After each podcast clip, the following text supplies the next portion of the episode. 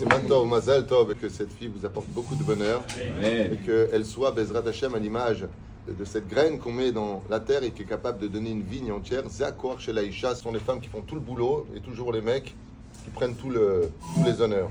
Que Dieu lui donne une bonne santé. Pour une Brit Mila, il y a une Seudat Mitzvah et pour une Zavat Abad, c'est comme ça qu'on dit, on ne dit pas une Brita. Le Rav Obadja a crié sur le fait d'inventer des nouveaux noms style moderne pour une euh, nomination d'une fille, on ne dit pas une Brita.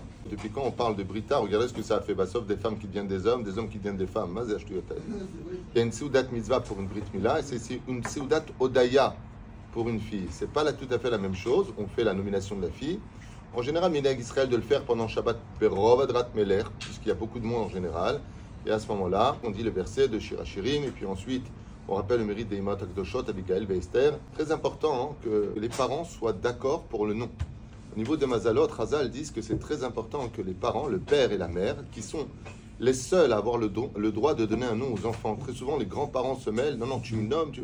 Aval, il faut que ça vienne du cœur du père et de la mère pour que le mazal de l'enfant marche parfaitement pour lui. Ce qui fait que Bezrat Hashem, on a vu que Nathan a beaucoup d'idées dans les prénoms. Il m'a appelé cette semaine, tel nom, il y a mieux. Eh, bah, sauf, il m'a appelé hier. Est-ce ton là J'ai dit best and the best.